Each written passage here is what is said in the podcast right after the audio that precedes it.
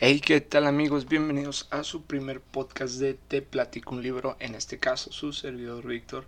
Este, vamos a empezar comentando un libro. Eh, hemos leído varios, pero nos vamos a ir a ver si podemos comentar uno o dos. Eh, el primer libro en cuestión que me gustaría comentarles se llama Uno, Ninguno y Cien Mil de Luis Pirandello. Si alguno ya lo ha leído o lo conoce, a, ver qué tan de acuerdo podemos estar como en la reseña.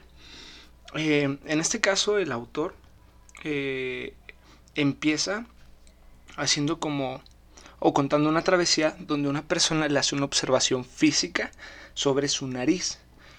Y fue algo que él nunca se había tomado en cuenta, o sea, que él nunca se había percatado de esa manera. Y desde aquí al autor se le vienen desencadenando un montón de cosas. Porque se empieza a dar cuenta de que la gente lo percibe de una manera muy diferente a la que él se estuvo percibiendo muchísimo tiempo. Entonces empieza a mirarse al espejo, empieza a cuestionarse cosas y también empieza a hacerle observaciones a otras personas para ver si ellos igual se cuestionan a sí mismos. Él llega y bueno, va a ir tomando como varios puntos a través de lo que va a ser eh, una historia porque es una especie de novela. Entonces, aquí lo curioso es que cuando se empieza a cuestionar eh, quién es exactamente o, bueno, eh, cuando alguien le hizo una observación que hizo que se diera cuenta de que las personas lo ven diferente a como él se, se ve, se dice, si para los demás no era aquel que hasta entonces yo había querido ser, ¿quién era entonces yo para mí? De hecho hay una frase bien curiosa que toma en el libro y está padre, de hecho me interesó un buen, a ver si la comparten, y dice, yo no soy quien creo que soy, tampoco soy quien tú crees que soy yo. Lo más cercano tal vez a saber quién soy en realidad es que yo soy lo que yo creo que los demás creen que soy. Está súper enredado, parece esta trabalengua, ya sé. A ver si lo pueden escuchar un poco más despacio, dos, tres veces. A ver si lo comparten. Otra temática que toma muy importante esta persona es que dice que nosotros somos muchísimas personas a la vez. Por dar un ejemplo, ¿no? Yo, Víctor, yo soy un Víctor para mí mismo, ¿no? Pero eh, dependiendo de la situación o el contexto en el que te encuentras, pues puede ser más Víctor. Por ejemplo, él dice que en una plática donde hay tres personas, por ejemplo, Víctor, Daniel y, no sé, eh, Ivo, este, hay no solo tres personas, de hecho hay nueve está, está curioso, ¿no? Porque mira, va a estar el Víctor que yo soy para mí, el Víctor que yo soy para mi amigo Roberto, el Víctor que soy yo para mi amigo Ivo, y así para los siguientes tres, el Roberto que es para Roberto, el Roberto que es para mí, el Roberto que es para Ivo, y así sucesivamente. Entonces tal vez cuando estemos en un diálogo con dos compañeros, no estamos solamente con dos compañeros, tal vez estamos hablando de personalidades diferentes que tratan de entenderse y tal vez a veces resulta más difícil de lo que pareciera, ¿no? Otra cosa que tomé el libro en cuenta es que dice que si no parece, bueno, lo que dice es que eh, se le hace muy curioso que a veces tú estás con tu pareja, ¿no? Mira, ahí les va el ejemplo. Y aquí el comentario es que eh, si, si, consideramos esta variable de las personalidades de que, por ejemplo, tú tienes una novia, ¿no? Tú eres una persona para ti mismo, como tú te percibes, pero también eres otra persona para cómo te percibe tu pareja. Entonces, a ver, no se sienten traicionados, pero si de alguna manera tu, pareja te besa, ella está besando a la percepción que tiene de ti. Si es tu cuerpo, ¿eh? ¿no? o sea, no se sientan engañados ni nada. Pero ella está besando a la persona que ella considera que ve en ti. No propiamente tú en esencia, ¿no? Entonces, eh, no sé, cuando estás con tu pareja, cuando estrechas sus brazos, cuando saboreas sus besos y goza por medio de tu cuerpo, este, tal vez ella tiene a otra en su mente, ¿no? Y en su corazón. De hecho, me, bueno, me atrevo a comentarles o a compartirles más bien eh, un pequeño poema que trate de resumir para dar esta idea y es que nos enamoramos de lo que nos imaginamos, de la realidad que perciben nuestros sentimientos. Entonces, tal vez esa media naranja no existe como persona, sino como una proyección de lo que ocupamos ver en nuestra pareja, porque así nos van a saber mejor los besos o no. otro tema que aborda el libro y que está bien curioso, él, le pone el término de fijaciones. Y bueno, ahí les va. Él habla de la esencia o, forma, bueno, hablando de cómo nos perciben los demás, que es totalmente diferente a lo que nos cómo nos percibimos nosotros. Ellos tienen un elemento adicional que se llama la familia, ¿no? O sea, tú cuando conoces a una persona, muchas personas ya te ponen una etiqueta por la familia que tienes, por tus papás o por tus hermanos. Eso es algo súper intangible que tú no ves en tu persona, pero que ellos lo, lo hacen referente a ti. Por ejemplo, a veces cuando ni siquiera conoces a una persona y te preguntan, oye, ¿de dónde eres? Que también puede ser el, el, lugar, no solamente la familia. Desde que dices una referencia geográfica, desde que haces una referencia familiar, ellos eh, ponen como o arman, van armando su definición de ti para generar como un margen más grande o mejor definido de, de ti, vaya. Otro término que me gusta un montón del libro y que, él dice es que este, hay realidades pasadas, ¿no? Eh, eventualmente nosotros también somos muchas, o sea, hay como varias hojas de nosotros en cómo nos percibimos.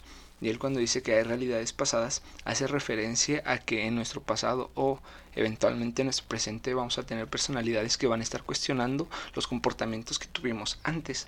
Que en esencia somos nosotros, pero los percibimos como ajenos a nosotros, ¿no? Como si nosotros no hubiéramos hecho ese acto y lo empezamos a juzgar. Otro, otro tema que que, se aborda en este libro está curioso porque dice que es imposible vernos vivir, ¿no?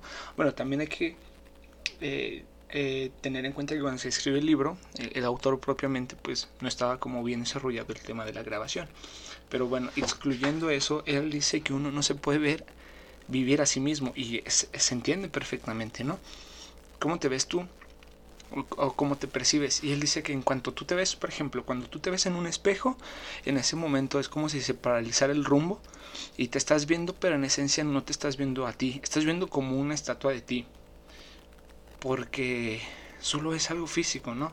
Incluso si tú le dieras a, bueno, si te pusieras a preguntarle a las demás personas eh, cómo te perciben físicamente, también ellos te van a percibir un poco diferente a lo que tú te tienes o a como tú te consideras que te ves, ¿no?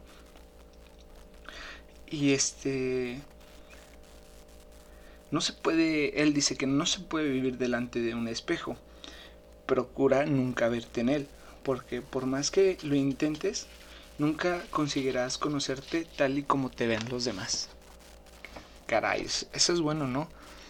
Jamás vas a poder conocerte tal y como los demás te van a conocer a ti. Eso es imposible.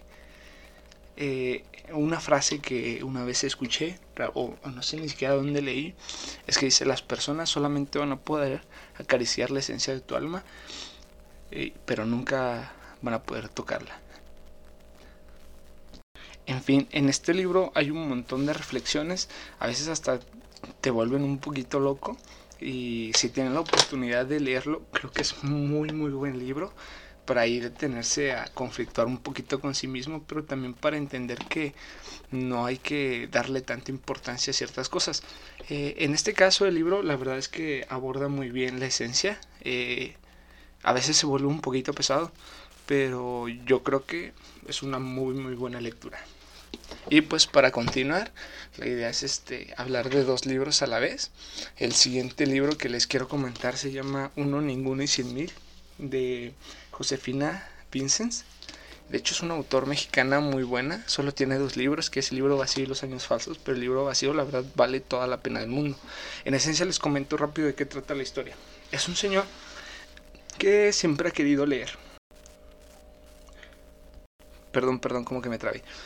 Eh, es, el autor es una persona, no, no siempre ha querido leer, perdona, eh, es una persona que siempre ha querido escribir un libro, ha querido hablar de su vida. Entonces para ello, él se compra dos libretas. Y en una libreta va a ir escribiendo lo que hace día a día. Y en la siguiente libreta, que es, bueno, un libro eh, que está completamente en blanco, se supone que él, de todo lo que le parezca súper interesante de su día a día, lo va a ir pasando al siguiente libro, solo lo importante. está muy curioso porque en esencia la historia va avanzando y al final de cuentas pues él se encuentra también frustrado porque va a ver que no ha podido pasar nada a la otra libreta. Siente que su vida va pasando de largo y que en esencia no tiene nada importante. Pero si leen el libro es como una forma muy muy curiosa de alguien como desdeña una vida normal o que nosotros consideramos normal y caray, le saca una esencia bien interesante a las cosas tan banales que a veces nosotros vemos en nuestro día a día y cómo a veces queremos meterle destellos de emoción que a veces simplemente son una imaginación. O bueno, que tratamos de modificar un poquito por ahí nuestra realidad. Está bien interesante, eh, yo creo que ese libro les puede gustar mucho sobre todo porque creo que todos nos hemos puesto en un momento en la vida en el que nos ponemos a pensar de caray, no tengo nada que aportarle a ese segundo libro que yo quisiera compartir de mi vida. Y creemos que vamos pues muy planos, ¿no? Les voy a comentar una parte del libro. Este, hay un momento de la historia en que eh, él, el autor, es padre y su esposa está regañando a su hijo, pues porque el chico está saliendo ahí con una persona que a ella no le parece agradable o no le da buena espina, ¿no? El chiste es de que regañan a su hijo, se hace una secuencia de cosas, el hijo se enoja y este su mamá le dice, hey, tienes que regañar a tu hijo, tienes que hacerle ver las cosas y él está como de, ¿por qué no? Y se avienta una reflexión muy buena, se las voy a leer y me comentan qué les parece. Miren,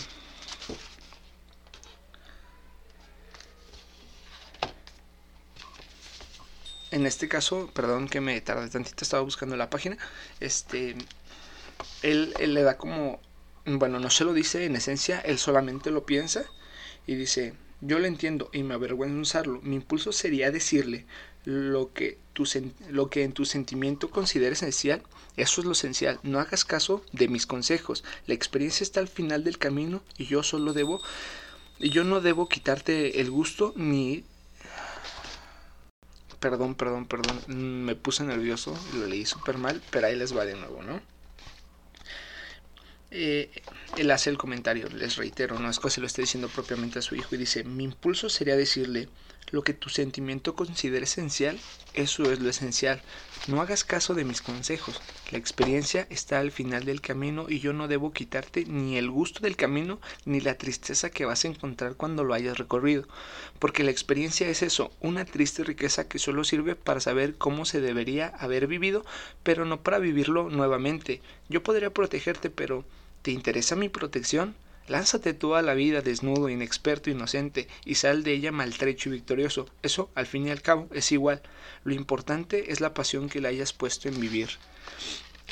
Me gustó un montón la frase, sobre todo la parte de que la experiencia sirve para saber cómo se debe haber vivido la vida, pero no para volverla a vivir. Entonces, yo creo que es algo que los papás a veces se encuentran día a día contra sus hijos y les quisieran dar todo ese otro consejo, pero al final de cuentas saben que son papás, ¿no? Y hay como una diferencia donde es, caray, ¿qué le digo a mi hijo? ¿Cómo lo trato? Otra parte del libro que me gustaría comentarles, también me llegó un poco, es que una vez, eh, bueno, en un pasaje de lo que es la novela del libro, la mamá regaña bruscamente a su hijo al grado en el que lo hace llorar. Entonces el papá, que es el, eh, el protagonista del libro, se queda así como pensando y reflexionando sobre el regaño y se le acerca a su esposa y le dice, oye, ¿no crees que, o sea, no, no te sientes mal de hacer llorar a tu hijo? O sea, no te, el sentimiento no es fuerte para ti. Y ella le dice, espérate a saber lo que se siente hacer llorar a tu hijo. Y es como de cara, y yo como hijo nunca me había puesto a pensar en esa forma, ¿no? Yo solamente recriminaba y decía, no, mis papás me regañaron súper feo y caray, y nunca me puse a pensar en, en el sentimiento que nosotros les causamos porque ellos saben que tienen que regañarnos y saben que tienen que ser duros y, y a veces no lo entendemos, ¿no? En fin, les dejo también ese libro. Es un libro de una autora mexicana, se los recomiendo muchísimo. Deberían, también está a muy buen precio. Y yo creo que será todo. Un, gracias por llegar hasta el final del audio para los que me escucharon. Voy a estar subiendo igual reseñas de dos libros cada semana. Ojalá pues podamos ir este haciendo un vínculo y pues excelente tarde, los dejo a todos. Muchas gracias, bye bye.